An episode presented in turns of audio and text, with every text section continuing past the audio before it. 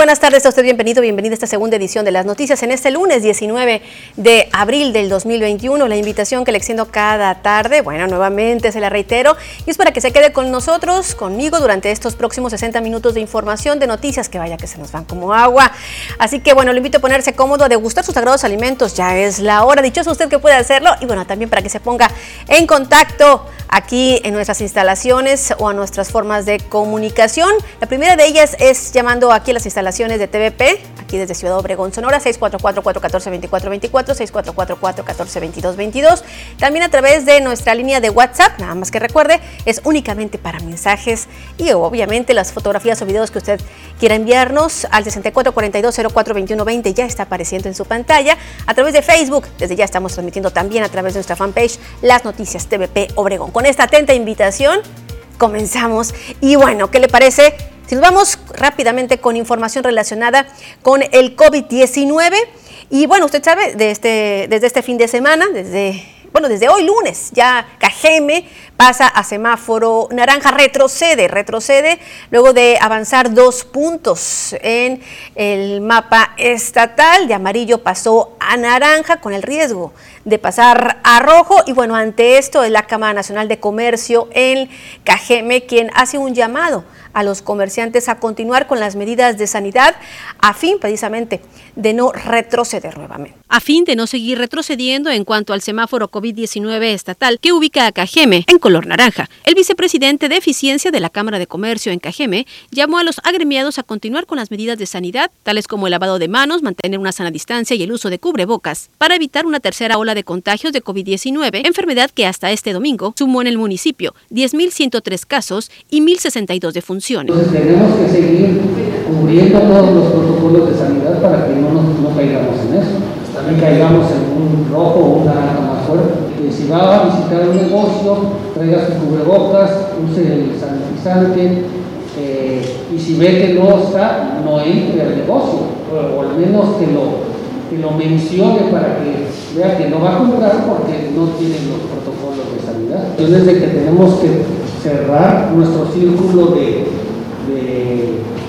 de, vender sin arriesgar como lo hace la Ciudad de México. O sea, puedes hacer tu negocio, pero sin arriesgarte a, a un tras dar a conocer que a nivel nacional durante los primeros tres meses del 2021 han continuado las afectaciones en algunos sectores a consecuencia del COVID-19, siendo el turismo el más afectado, con una disminución en sus ingresos del 51% y el de servicios con un 14.1% respecto al 2020. Mauricio Bonilla acotó que a nivel local se encuentran en el análisis de las cifras, siendo los sectores más afectados el de hotelería, restaurantes y centros de diversión. Con edición de Manuel Bracamontes informó para las noticias TVP. Y bueno, hoy precisamente se llevó a cabo una rueda de prensa. Más adelante vamos a dar todos los pormenores con Bernabé Arana, quien lanzó una invitación a todas aquellas personas que se van a inmunizar de 50 a 59 años próximamente. Se la tendremos esa información más adelante. Por lo pronto, le comento que las brigadas de vacunación contra el COVID-19 y tal como se lo habíamos dado a conocer, están a cargo de vigilar que el lapso de tiempo de aplicación entre la primera y segunda dosis se cumpla a cabalidad. Así lo declaró el delegado de la Secretaría del Bienestar y representante del Gobierno Federal en Sonora, Jorge Tadei Bringas, ante la inquietud de algunos adultos mayores en el sentido de que pudiera pasarse el tiempo de aplicación entre ambas dosis. Tadei Bringas recalcó que hasta el momento no ha sucedido ni se prevé que esto vaya a ocurrir. Precisó que las vacunas contra el virus SARS-CoV-2 aplicadas en Sonora son de los laboratorios AstraZeneca, cuya segunda dosis debe aplicarse en un intervalo de 8 a 12 semanas después de la primera dosis, dosis, mientras que la vacuna Sinovac de 28 a 35 días, la Pfizer en un intervalo de 31 a 42 mientras que la Cancino Bio está diseñada pues, para aplicarse en una sola dosis. Así que bueno, se encuentran en, tiempo para poder aplicar el, la segunda dosis en la entidad. Precisó que en los 50 municipios de Sonora, donde ya se aplicó el biológico desde el 15 de febrero, tienen un lapso de aquí hasta el 15 de mayo próximo para suministrar la segunda dosis, de ahí que la aplicación iniciará en cuanto lleguen las vacunas. Así que para tranquilidad, dijo, pues va a seguir llegando vacunas, se espera un cargamento de vacunas de más de un millón, por lo que se darán a conocer en breve pues, los detalles de la calendarización y los puntos de vacunación a donde se podrá acudir. De entrada ya el IMSS había dado a conocer el viernes que del 1 al 8 empezaría la vacunación de segundas dosis para aquellas personas que la recibieron aquí en el municipio de Cajeme. Vamos a otro orden de ideas, información relacionada con la aplicación de la justicia y le comento que aplica la Fiscalía precisamente la primera sentencia contra un agresor de un animal en Cajeme. Se trató de un menor de 16 años quien fue imputado, vinculado a proceso y al darse las condiciones para el procedimiento abreviado, fue sentenciado a un año y cinco meses de libertad asistida al ser declarado culpable de maltrato y lesiones en contra de un perrito de raza criolla llamado Blanco. De acuerdo a un comunicado de la Fiscalía de Justicia en Sonora, con los datos de prueba presentados por el agente del Ministerio Público especializado en abigiato, el juez determinó la responsabilidad del menor al ejercer actos de maltrato o crueldad en contra del canino, al ocasionarle lesiones que pusieron en peligro su vida. Esta resolución se derivó de los hechos ocurridos el pasado 17 de enero en el fraccionamiento Misión San Gabriel 2 aquí en Cajeme, cuando el adolescente lesionó a Blanco con un arma blanca en su región cervical y el área axilar muy cerca de la aorta, por lo que el canino pues tuvo que ser intervenido quirúrgicamente al estar en peligro su vida. Ahí está ahí lo está usted viendo en su pantalla. De agresión contra el canino tuvo conocimiento la Asociación de Animales Rescate Fénix, AC, cuya directora interpuso tres días después la denuncia. La sentencia de uno a cinco años, de uno, de un año cinco meses, fue dictada este pasado 13 de abril y desde ese día el sentenciado, de quien se omite su nombre y foto por ser menor de edad, estará en libertad asistida, es decir, estará bajo la custodia de una persona adulta, en este caso su mamá, quien se hará cargo de que tenga tratamiento psicológico, estudios, capacitación para trabajo, terapia familiar y también deberá llevarlo cada 15 días a firmar. Blanco, quien por las lesiones recibidas quedó con movimientos limitados en su cuello, se recupera afortunadamente, satisfactoriamente de sus heridas. Y bueno, en torno a esto, obviamente es la protectora de animales aquí en Cajeme quien celebra que se haya dado ya esta primera sentencia a varios años de haberse aprobado la ley que castiga a quien maltrata a los animales. Muy agradecidos, muy satisfechos y esperemos que así caminemos juntos, ¿no? Porque vaya que sí hay más denuncias que está teniendo la Fiscalía del Estado y este y esperamos que en una vez también dictamen este sentencian a una persona no que le den cárcel con la pena de un año cinco meses de libertad asistida contra un menor de edad por parte de un juez, a quien agredió con arma punzocortante a Blanco, un canino criollo cuyas heridas en la región cervical y en el área axilar muy cerca de la aorta pusieron su vida en riesgo, la Fiscalía de Justicia en Sonora logró la primera sentencia condenatoria en Cajeme. La denuncia de la agresión que dejó a Blanco con movimientos limitados fue presentada el 20 de enero del 2021 por la directora de la Asociación Animal Rescate Fénix AC, tras destacar la atención de la delegada en el sur de Sonora de la Fiscalía General de Justicia. Luz Esther Salazar León, presidenta de la Protectora de Animales en Cajeme, refirió que actualmente están dando seguimiento a tres casos más de maltrato animal, por lo que llamó a las personas a que denuncien cualquier caso de maltrato a fin de cuidar a quienes no pueden hacerlo, siendo muy importante el aportar fotografías o videos del animal afectado que la gente sepa que sí hay que sí hay arresto, que sí hay cárcel, que ya, ya está contemplado como delito el golpear a un animal, tenerlo en, las, en malas situaciones, amarrado todo el día, golpes, negación de agua, de comida, no atenderlo cuando este animal esté enfermo. Con edición de Manuel Bracamontes informó para las noticias TVP, María Celeste Rivera. Más noticias como esa, digo, de la sanción a quienes atentan contra un animal, cualquiera que sea el tipo de eh, atentado. Enhorabuena más por esos resultados. Y bueno, le adelantaba eh, la información de este día en torno a la vacunación que se va a llevar a cabo aquí en el municipio de Cajeme. Es el secretario del Bienestar en Cajeme, va con San Ignacio Río Muerto, quien lanzó una invitación a todas aquellas personas que deseen participar como voluntarios en el proceso de aplicación del biológico de 50 años en adelante. El delegado de Bienestar en Cajeme, Bernabé Arana, dio a conocer que no será su dependencia la que se haga cargo de la vacunación de docentes en la cual señaló también estará incluido el personal administrativo de las escuelas. Sin embargo, adelantó que en la primera semana de mayo arrancará la vacunación para personas entre los 50 y 59 años de edad, donde esperan un proceso de mayor tranquilidad, en el entendido de que son personas con mayor capacidad de razonamiento y que además se utilizarán nuevas herramientas, como el uso de software para citar a la ciudadanía, espacios más amplios como el estadio de béisbol del Club Yaquis de Ciudad Obregón, la Plaza Sendero y posiblemente la explanada de la Expo Obregón en el estadio Tomás Oros Gaitán eh, ahora va a haber una prelación por rango de edades y por apellidos. Y estamos pensando hacer un software para que puedan entrar al software y que les adjudique punto de vacunación con horario de vacunación. En el segmento anterior era muy complicado porque estábamos hablando de una población muy adulta, pero ahora estamos hablando de una población que va de los 50 a los 59 años y que tiene otras, otras características. Por otro lado, se informó que la Secretaría de Bienestar está buscando voluntarios para ayudar en los módulos de vacunación de Cajeme, Vacum y San Ignacio Río Muerto. Los requisitos son disponibilidad de horario, buen estado de salud, actitud de servicio, tener 50 años o más y carácter amable. También para quienes están postrados en cama entre los 50 años en adelante, debe acudir una persona a las instalaciones de bienestar con la siguiente documentación, fotocopia de la credencial de lector de la persona postrada en cama, la dirección donde se encuentra la persona y dos números de teléfono de contacto. Con imágenes edición de Jesús Gastelum, para las noticias, Joaquín Galás. Obviamente toda la información que se vaya generando se la tendremos calientita aquí en esta segunda edición de las noticias. Volvemos con más. Importante saber qué pronóstico del clima va a prevalecer durante esta semana. Con Diana Zambrano nos tiene todos los detalles.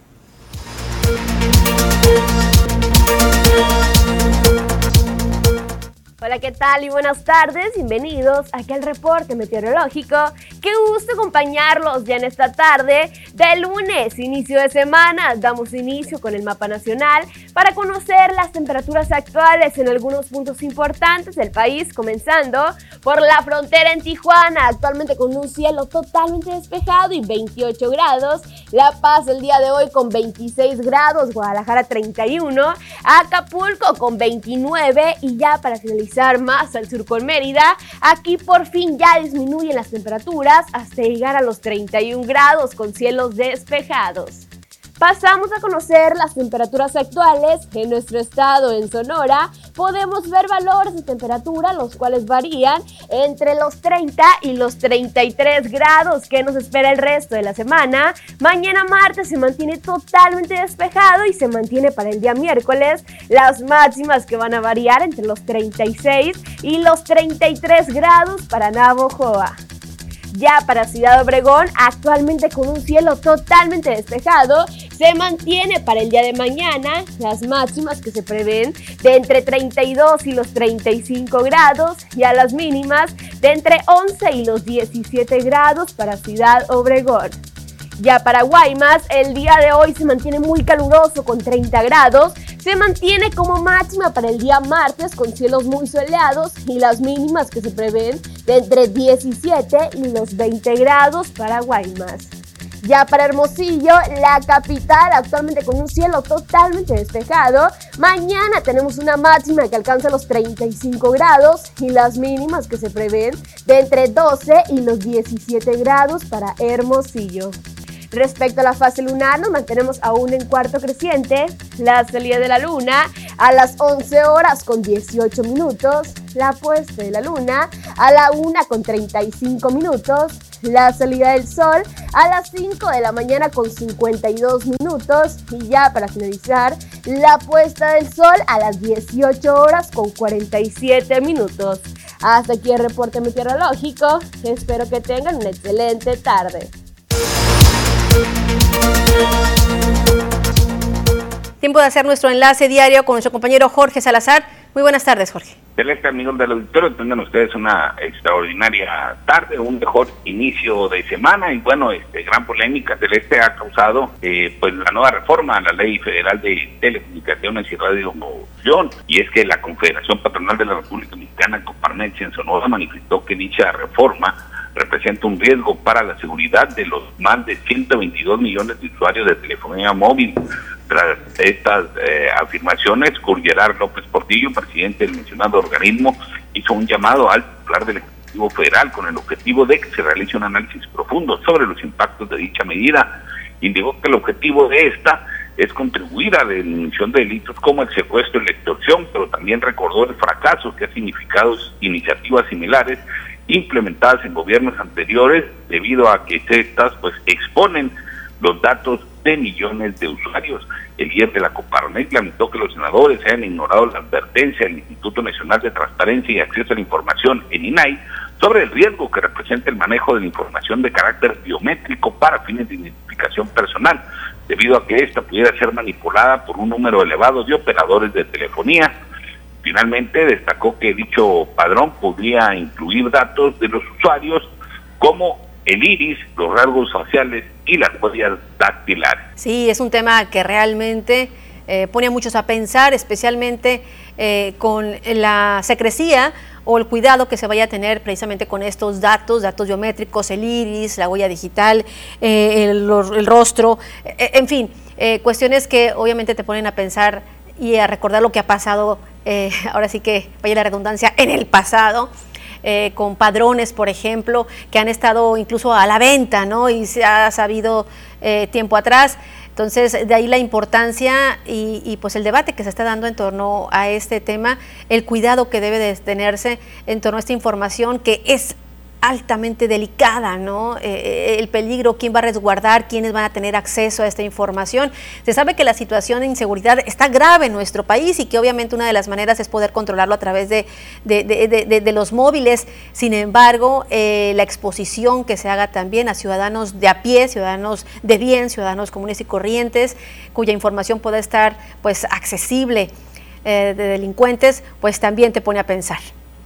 Sí, eh, de por sí ya hay una gran eh, discusión en diferentes sectores sobre el riesgo que se corre por la exposición de datos personales a través de las redes sociales. Y bueno, ahora con esta reforma a la ley, pues se expone aún más la seguridad de los ciudadanos, particularmente, bueno, como lo dice la información de la Coparmex, de los más de 122 millones de usuarios de telefonía móvil. Una información que seguramente se irá dando de qué hablar este tema. Muchísimas gracias como siempre, Jorge. Celeste, amigo del auditor, una extraordinaria tarde, buen provecho y hasta la próxima. Hasta la próxima, excelente provecho y cuídate mucho. Hasta mañana. Nuestro compañero Jorge Salazar del otro lado de la línea. Volvemos con más después de esto. Gracias, muchísimas gracias a todas las personas que se han estado comunicando para hacernos patentes de lo que está pasando del otro lado de la pantalla. Eh, a través de las denuncias públicas nos están enviando esta fotografía eh, que prácticamente es eh, de un drenaje totalmente colapsado. En unos momentos más se la vamos a, proporcionar. Eh, Carmen, eh, señora Rodríguez, es la que nos está proporcionando estas imágenes. Bueno, ahorita se la vamos a pasar. dice, ya nos destrozaron el pavimento, dice las vialidades en Valle Dorado. Umapaz realizó algunas reparaciones y nos dejaron sin pavimento, quedó lleno de baches. ¿Qué va a pasar? ¿Lo van a dejar así? Es la pregunta que se están haciendo. También dice, ojalá que puedan fumigar la colonia Ejidal. Hay muchos zancudos, es lo que nos están refiriendo. Gracias. Y bueno, hay que señalarlo que hay un programa de vacunación en marcha. Eh, por parte de la jurisdicción sanitaria número 4. Eh, este es precisamente para poder atacar eh, todo este tipo de situaciones. ahí está la imagen la que estamos viendo. Es una alcantarilla colapsada. Es en la calle Garzas, entre Tucán y Antonio Ochoa, en la colonia Aves del Castillo. Dice, muchas gracias. Dice, gracias a ustedes por la confianza. Nuevamente, también eh, dice para reportar drenajes colapsados en la calle Lirios, justo frente al número 250, entre Magnolias y Flores, en la colonia Machi, en la colonia Machi López. Gracias, gracias Carla Beltrán, gracias por tu comentario. Nos están reportando también eh, eh, agua verde, dice. Eh, también, ah, pues es el mismo, en la colonia Machi López, dice, ya tenemos varios meses padeciendo esto. Es parte de los mensajes, generalmente dominan los drenajes colapsados, lo que está en este inicio de semana.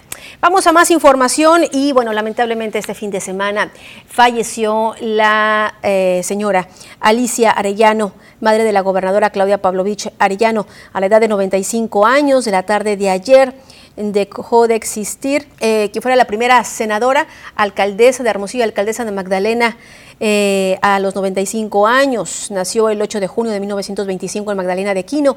Se casó con el doctor Miguel Pavlovich, ya fallecido con quien procreó eh, dos hijas, Alicia y Claudia Pavlovich Arellano actual gobernadora. Eh, Alicia Arellano es reconocida por ser una de las primeras mujeres que obtuvieron un cargo político en México, con lo cual abrió brecha a otras mujeres que también buscaban espacios para desarrollarse en la política. En 1964, eh, junto con María Lavalle Urbina, fue una de las dos primeras mujeres electas como senadoras de la República, cargo que ocupó hasta 1970 En 1973 fue la primera mujer en Sonora en ser electa alcaldesa cuando ganó la presidencia municipal de su natal Magdalena de Quino. Eh, eh, seis años después, en el 79, fue elegida para ocupar el mismo cargo, pero ya en la capital de Sonora, en Hermosillo. Su gestión se caracterizó por llevar a la capital sonorense a alcanzar la distinción nacional como la ciudad más limpia del país. Descanse en paz, Alicia Arellano. Vamos a otra información y le comento que, de acuerdo a México Elige, el gobierno de Sonora es, ha sido el mejor calificado y el que mejor ha manejado la pandemia en México. De acuerdo a la organización México Elige, el gobierno de Sonora, que encabeza Claudia Palovich Arellano, ocupa el primer lugar nacional en cuanto al manejo de la pandemia en el país.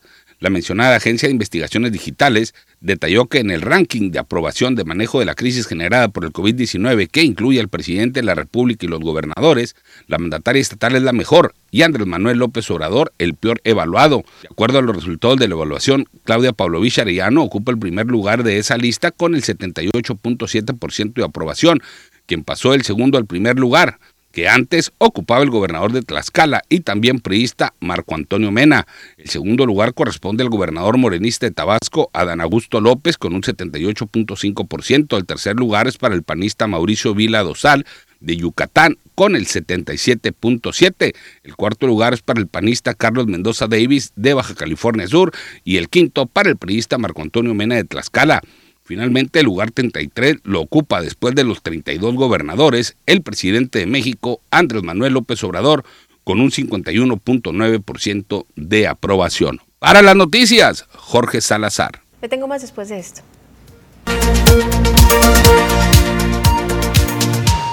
Vecinos del fraccionamiento Las Haciendas están haciendo un llamado, un enérgico llamado a las autoridades para poder atender la situación que están enfrentando debido a que hay mucho escombro, mucho escombro eh, tirado eh, por una constructora, por una empresa de construcción la cual mantiene cerrada con escombro una de las vialidades de este fraccionamiento, ubicado al oriente de Ciudad Obregón. Este se encuentra justo atrás de las instalaciones de la Comisión Federal de Electricidad, allá en la colonia Las Haciendas.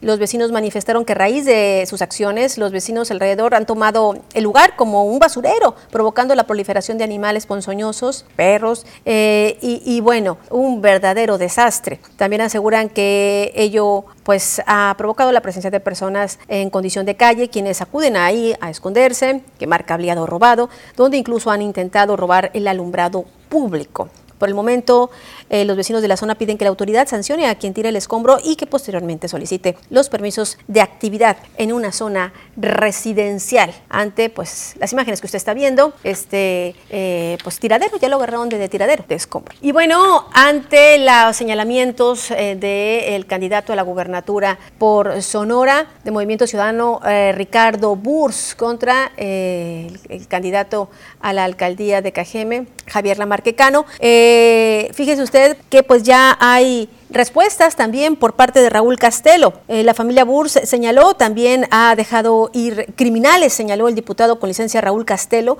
luego de los señalamientos del candidato de Movimiento Ciudadano hacia Alfonso Durazo. El correligionario eh, morenista advirtió que durante el gobierno estatal de Eduardo Burs en Ciudad Obregón, el crimen amagó a la policía y esta decidió dejarlos ir a cambio de no tener bajas ciudadanas en la zona donde se encuentra la máxima casa de estudios universitarios del municipio, eh, la colonia Villa Itzon. Por otro lado, también le recordó que al estar él como gobierno municipal, fue cuando se inició el periodo de violencia para Cajeme, donde hasta la fecha dice sigue aumentando. Así fue como contestó el diputado con licencia Raúl Castelo a las afirmaciones del candidato a la gubernatura de Sonora, Ricardo Bulls. Escuchemos. Quisiera recordarles en relación al cuestionamiento que ha hecho Ricardo Bulls, que lo acaba de hacer el día de ayer, antier, recordarle que aquí en Sonora, en Ciudad Obregón, cuando su hermano Eduardo Burs era gobernador, que si ya se le olvidó el bazucazo aquí en la Vía Itson, cuando el, decidieron las fuerzas estatales, en coordinación con las municipales y federales, pero por instrucción estatal, dejar ir a los delincuentes que amenazaban a los ciudadanos en la Vía Itson y por salvaguardar la vida de los ciudadanos decidieron que los delincuentes se fueran. Era gobernador su hermano Eduardo Burs. Yo le pregunto a Ricardo, ¿dónde estabas tú en ese entonces que no cuestionaste lo que ahora cuestionas a, a Alfonso Durazo. Bueno, parte de lo que comentaba Raúl Castelo. Y bueno, es Javier Lamarque quien también dio respuesta a los señalamientos por parte de Ricardo Bursa hacia su persona y señaló a través de, WhatsApp, en virtud, dice, de encontrarme confinado por la enfermedad de COVID-19, me veo obligado por este medio a dar respuesta por esta única ocasión a los comentarios que hizo Ricardo Burs. Dice Ricardo Burs, falta la verdad, yo nunca recibí esos sobres y sí, soy hijo del pueblo, yo no nací en pañales de seda ni crecí en una cuna de oro como él, no lo critico por eso, Qué bueno, dice que fue afortunado, pero eso no da derecho a difamar e insultar a quienes no tuvimos su origen. Esto fue parte de lo que señalaba Javier Lamarque. La verdad, ni siquiera imagino las escenas que relata. No es nuevo que haga eso. En el 2000, cuando recién llegó a la presidencia, me acusó de haber dejado un déficit de 12 millones de pesos, pero con auditoría en mano le demostré que no había tal déficit y al contrario, había dejado 30 millones en caja, a lo que me respondió que son cosas de la política. Javier, lo entendí en ese momento, era su forma de hacer política, no la mía. De esta manera respondió Javier Lamarquecano a las acusaciones de Ricardo Burs, candidato a la gubernatura por Movimiento Ciudadano de los partidos Encuentro Solidario, Fuerza por México y redes sociales progresistas continúan con su actividad proselitista en miras a conquistar el voto de los electores a fin de convertirse en él o la próxima gobernadora de la entidad. Es el caso de Carlos Atarain, del PES, quien realizó un recorrido por Mazatán, en donde visitó eh, pues, viviendas, comercios y otros centros de trabajo para conocer las necesidades de los habitantes. Destacó la urgencia de dotar de apoyos al sector agroalimentario, fomentar turismo, el turismo y también realizar obras de infraestructura básica debido a que sus, eh, a sus habitantes se encuentran marginados y viven en condiciones muy, pero muy precarias. Rosario Robles de Fuerza por México afirmó que es necesario impulsar a los jóvenes que cursan sus estudios de preparatoria, desarrollar su capacidad de innovación y así poder generar empresas y empleos, y a través de un modelo de economía creativa el cual dijo está centrado en el desarrollo humano y sostenible, que promueve la identidad, la inclusión social y la diversidad cultural del individuo, las familias y comunidades. Y por su parte, Cuauhtémoc Galindo se reunió con habitantes de Álamos, con quienes se comprometió a apoyar a los más de 2.000 pequeños ganaderos de la región para que puedan desarrollarse y se comprometió a solucionar el problema, precisamente que están, eh, que están enfrentando de sequía. Continúan, continúan y bueno, hay que recordar que el 24, el 24 de abril ya arranca formalmente las campañas para las candidaturas a los alcaldes en los 72 municipios de Sonora. Volvemos con más. ¿Qué tal amigos de las noticias? Bienvenidos a la información deportiva el día de hoy. Ronald Koeman seguirá como entrenador del Barcelona la próxima temporada. La confianza de la directiva de John Laporta con el técnico holandés es absoluta y la conquista del título de Copa y la manera en cómo consiguió no hizo otra cosa que reafirmar los postulados de los dirigentes. De hecho, los dirigentes observan con muy buenos ojos el ascendente del entrenador con la plantilla y tanto o más el espaldarazo de los jóvenes bajo su mandato. Apenas acabada la final del sábado, Laporta se mostró muy cariñoso con el entrenador, trasladándole de manera inequívoca su cercanía y la confianza, algo que se repite en el vuelo de vuelta de la compañía de Rafael Juste, vicepresidente azulgrana e indiscutiblemente defensor desde el primer momento en que Kuman llegó al Barcelona. En el club no se descarta que cuando el presidente rompa el silencio que de momento se ha autoimpuesto, una de las declaraciones más claras que sea apoyar de manera definitiva al entrenador, quien tiene posición ahora mismo totalmente asegurada. Santiago Solari, técnico del América, señaló que si sus águilas no se llevaron el triunfo ante Cruz Azul fue por la opción que Laines falló en el segundo tiempo frente a José de Jesús Corona tuvimos un momento en el partido que, era nuestro, ¿no? Y donde pudimos y debimos definirlo. Eh, por la jugada, por juego, por control de juego, por dominio, y por la jugada de Roger Martínez, eh, y por la jugada de Laines, ¿no? Que me parece que era, eh, ahí estaba ya el segundo gol y estaba el partido. y después tuvimos muchas otras que las que ellos, bueno, evidentemente tenían que venir y, y nosotros en transiciones pudimos hacer daño y cortaron, cortaron faltas repetidas para que nosotros no, no tuviéramos esas, eh, esos, esas posibilidades de gol en, la contra. En Cruz Azul, Joaquín Velázquez, auxiliar técnico de Juan Reynoso, negó que la máquina buscara romper la marca de más triunfos al hilo de la liga, luego de empatar contra el América y no poderse llevar el triunfo 13 consecutivo para los azules. Sí, sin duda, ¿no? Pero como lo comenté en la conferencia pasada, nunca nos pusimos alguna meta, nunca hemos estado queriendo romper eh, ciertas marcas. Simplemente hemos trabajado cada semana con la idea de ir mejorando, ¿sí? Y por supuesto hoy, que es el final del torneo, llegar a punto a lo que, a lo que viene, a lo más importante, ¿no? Que va a ser la liguilla. Por supuesto que nos hubiese encantado eh, conseguir la victoria número 13, ¿no? Pero sabíamos que, que sería un, un, juego complicado y bueno, el equipo se comportó a la altura, creo que ganamos bastante eh, conocimiento del rival y, el equipo sigue en buen nivel. El exjugador de la máquina celeste de Cruz Azul y quien también militó en Santos Laguna y León Denis Caniza, se encuentra en un hospital debido a la COVID-19. Reportes de Paraguay dieron a conocer que el exfutbolista se encuentra en un osocomio debido a sus bajos niveles de oxigenación. En un inicio se analizó la posibilidad de que ingresara a terapia intensiva, sin embargo, fue una noticia que se descartó. Caniza jugó también con los rojinegros del Atlas antes de regresar a su país donde concluyó su carrera deportiva en el 2014. Según Cristian Roldán, médico que lo atiende, Caniza fue ingresado al hospital por una insuficiencia respiratoria aguda moderada. Sin embargo, se encuentra estable y evolucionando favorablemente.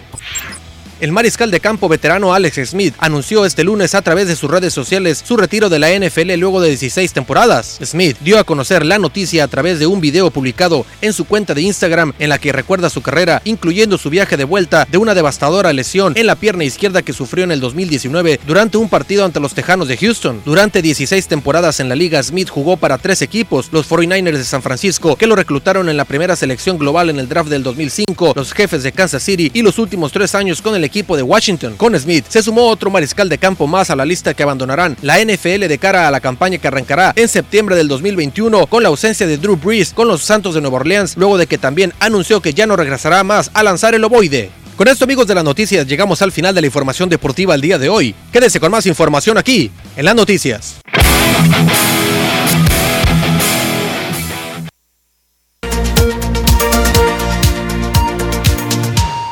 Están reportando una gran cantidad de eh, perros callejeros, esto en el fraccionamiento real de Sevilla, al oriente de Ciudad Obregón, dice, urge que vengan precisamente a recoger tanto perrito que anda en la calle, bueno, aquí también nos sumamos.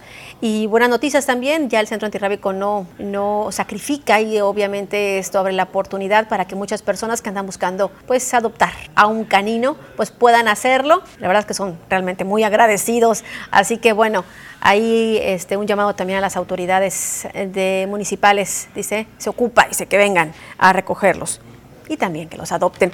Eh, también nos están comentando que en la calle Bartolomé Delgado de León y Guerrero, en el fraccionamiento de las haciendas, hay un drenaje colapsado. Eh, también nos reportan, dice, algún número donde podamos reportar el descuido de algunas personas que se fueron de las casas que invadían, dejando a sus mascotas en la calle. Dice, son muchos y es lamentable que ya es temporada de que empiezan eh, precisamente con las plagas, dice, con las garrapatas y, bueno, quienes cuidamos a nuestras mascotas, pues tenemos que batallar. Ciertamente es una realidad. Ah, hay que llamar al ayuntamiento, 410-5100, hay que llamar para solicitar el servicio. También dice em, en la Real de Sevilla, es la tercera vez, dice por la calle San Vicente y San Gabriel, parte de lo que nos están comentando. Gracias por sus comentarios. Eh, precisamente esperemos que las autoridades pues, tengan una pronta, pronta respuesta. Vamos con más información y bueno, noticias que están relacionadas con la política. Analizar los problemas de agua, eh, tanto para consumo humano como para riego y el proyecto abandonado de la construcción de una presa en la región fue el compromiso que hizo Alfonso Durazo Montaño en el municipio de Quiriego. Otra de las necesidades planteadas a los habitantes, bueno, por los habitantes del municipio, eh, fue la contaminación del agua con arena, dice, por lo que el candidato propuso la reubicación, la perforación de los pozos a mayor profundidad, dijo. Y en el tema de salud, también mencionó que se rescatarán las instalaciones abandonadas o que operan con precariedades. Vamos a asignar personal médico en tres turnos, de tal manera que puedan atender las 24 horas. Eso fue parte de lo que señaló Alfonso Durazo. Vamos a analizar el proyecto abandonado de construir una presa para resolver el problema de los 350 ejidatarios y dotarlos de riego para garantizar una mejora en su ingreso familiar. Y la Secretaría de Seguridad Pública en Cajeme, quien presentó a través de eh, sus redes sociales los resultados desde la llegada del actual jefe policíaco Cándido Tarango. Los resultados eh, son una medida de los 135 días del capitán de la Marina al frente revelan que en cuanto al robo vehicular se ha logrado descender en un 65% las cifras que se tenían anteriormente.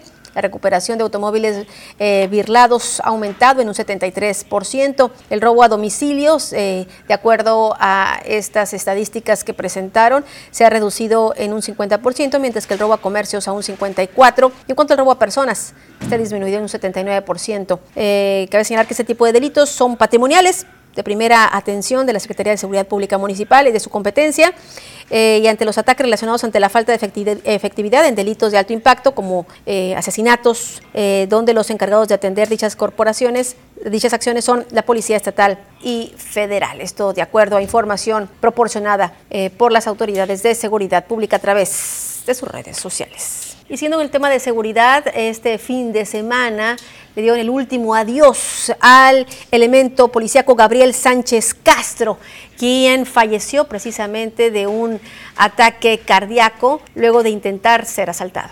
La Corporación de Seguridad Pública Municipal se encuentra de nueva cuenta de luto, luego de que el fin de semana falleciera de un infarto al miocardio el sargento Gabriel Sánchez Castro. El fallecimiento sobrevino luego de que el jaguar, como era ampliamente conocido entre sus compañeros, fuera presuntamente asaltado con arma blanca la mañana del sábado. Fue ese mismo día en las instalaciones del Instezón cuando se dio a conocer la triste noticia, hasta donde arribaron varios elementos de seguridad pública para dar su pésame a la familia. El domingo por la tarde el sargento recibió un homenaje de cuerpo presente al interior de las instalaciones de la calle 300 y Jalisco, donde el mismo capitán de fragata de Infantería de Marina y jefe de Seguridad Pública, Cándido Tarango, fue parte de la Guardia de Honor. Gabriel Sánchez contaba con 17 años dentro de la corporación y se encontraba en casa por incapacidad laboral por riesgo de trabajo desde el año 2019, siendo su última comisión en el sector sureste de la ciudad. Elementos de seguridad pública expresaron su pesar por un compañero de quien señalaron era un buen policía y de quien dijeron haber aprendido a lo largo de los años a cómo atender a la ciudadanía. Con imágenes y edición de Jesús Gastelum. Para las noticias, Joaquín Galás. Así las cosas. Y bueno, eh, también este fin de semana el presidente Andrés Manuel López Obrador ah, dio una adelantadita de lo que piensa proponerle al presidente Joe Biden eh, la próxima semana durante la cumbre de cambio climático. Él dice que le va a pedir a su homólogo visas de trabajo a quienes planten árboles en el sureste de México y en Centroamérica, así como también como incentivo para que los, los, campesinos mexicanos y centroamericanos que lleven tres años adheridos al plan puedan solicitar una visa temporal de trabajo en Estados Unidos y que los lleven seis años tengan, los que llevan seis años tengan acceso a la ciudadanía en ese país. Dijo, pues aparte de eso, en ese mismo video compartido en las redes sociales desde Chiapas, desde su rancho, se observa el mandatario en una caminata y exponer pues más temas sobre los cuales tratará en esta cumbre. Otro de ellos sobre el petróleo, dijo que no, que propondrá no extraer más petróleo crudo dijo que se han encontrado nuevos yacimientos y lo que se busca es dejar de comprar gasolina al extranjero, es decir, producirla en México. No extraer eh, más eh, petróleo crudo del que necesitamos para eh, producir nuestras gasolinas. Aunque tenemos muchas reservas, hemos encontrado tres grandes yacimientos.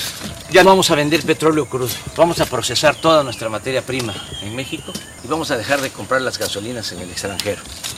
Entonces, ¿esto qué significa? De que en vez de extraer como se hacía antes 3.400.000 barriles diarios, 3.400.000 barriles diarios, eh, vamos a poner un tope de no pasar de 2 millones de barriles diarios. Esto es dejar eh, petróleo para las nuevas generaciones. Ahí está, fortalecer la petroquímica en nuestro país, algo que se ha dejado por muchos, muchos años abandonado. Y bueno, en otro orden de ideas, le comento que de acuerdo a la Secretaría de Salud en Sonora, aún faltan por recibir la vacuna contra el COVID-19 un total de 4.418 trabajadores del sector salud. Lo anterior fue dado a conocer por José Ricardo Espinosa Castro, quien explicó que el personal pendiente por vacunarse forma parte de la segunda y tercera línea de contención, por lo que es cuestión de días para que puedan recibir el anhelado biológico. El subsecretario de Salud en Sonora reiteró el compromiso que tienen las autoridades con los trabajadores, razón por la cual se encuentran gestionando las vacunas que se requieren dijo entender las manifestaciones por parte del personal que hasta el momento no ha sido inoculado y por eso se coordinan con el IMSS a fin de conseguir las vacunas que necesitan los trabajadores de salud del Estado.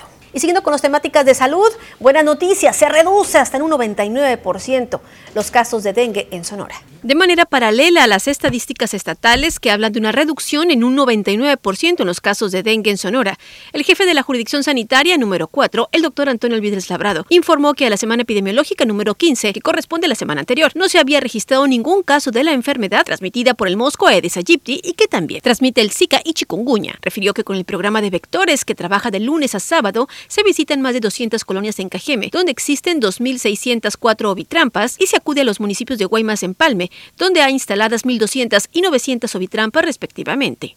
Comentarles que en el 2019 se presentaron 15 casos de dengue en la jurisdicción sanitaria. Eh, de estos 15, 7 fueron en Guaymas, 6 en Cajeme y 2 en Empalme. En el 2020 eh, tuvimos nosotros tres casos registrados. El primer caso eh, lo tuvimos en la semana epidemiológica 42 y fueron eh, dos municipios afectados. Fueron dos casos de Guaymas y uno en Cajeme. Mencionó que a través de las ovitrampas colocadas, tanto en el área urbana como rural, se desprenden los polígonos de riesgo y en base a la información que arrojan, se programan las reuniones con el Comité Local de Seguridad en Salud, conformado por el municipio, ecología, control sanitario, servicios públicos del Distrito de Riego y personal de salud, encuentro donde se definen las acciones a realizar, que incluye la promoción de la salud y saneamiento básico, la recolección de cacharros y la fumigación. Acciones en las cuales reconoció la participación de la población, quien al quedarse en casa limpió sus viviendas, lo que se reflejó en una reducción de los casos. Y queremos este, darle el mérito a la ciudadanía que seguramente durante la pandemia en su resguardo pues mantuvo eh, sus hogares, sus patios desmalezados, retiró cacharros, mantuvo limpio. Así es, es tarea de todos el poder evitar el dengue, zika y chikungunya. Con esta información llegamos al término de esta segunda edición de las noticias. A usted lo veo mañana en punto de las 2 de la tarde para seguir informando. Entonces y por favor, cuídense mucho.